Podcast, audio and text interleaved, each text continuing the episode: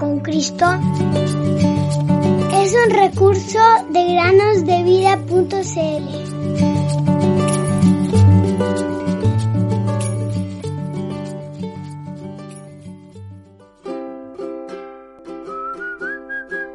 Mis ovejas oyen mi voz y yo las conozco y me siguen. Juan 10:27 Bienvenidos queridos amigos y amigas a un nuevo día de meditaciones en el podcast Cada día con Cristo. El lector de un devocional para niños escribió la siguiente pregunta a los editores. Pongan mucha atención. ¿Por qué Dios no responde a mis oraciones siempre? Esta es una pregunta muy interesante, queridos amigos y amigas. Seguro muchos de nuestros oyentes se han preguntado más de alguna vez. Y hay una respuesta muy sencilla. Pongan mucha atención también. Por la sencilla razón de que a veces Él no las escucha. ¿Cómo? ¿Cómo es esto? Bueno, todas las oraciones que Dios escucha las responde.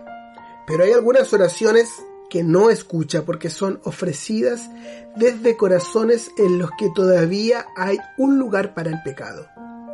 El Salmo 66, 18 dice, Si observo iniquidad en mi corazón, el Señor no me escuchará. Si nuestros corazones están limpios, Dios siempre responderá a nuestras oraciones. Quizás no de la manera que esperábamos, o incluso también de la manera que queríamos, pero Él siempre responderá si Él escucha. A veces dirá sí, pues lo que pides va a ser para tu bien y para su gloria. Juan 14:14. 14. A veces dice no, pues lo que pides va a ser dañino para ti y no es su voluntad. Así que no te dará lo que es dañino y perjudicial. Verdaderamente, Él es un Padre sabio y amoroso que a veces dice no a nuestras oraciones. Santiago 4:3.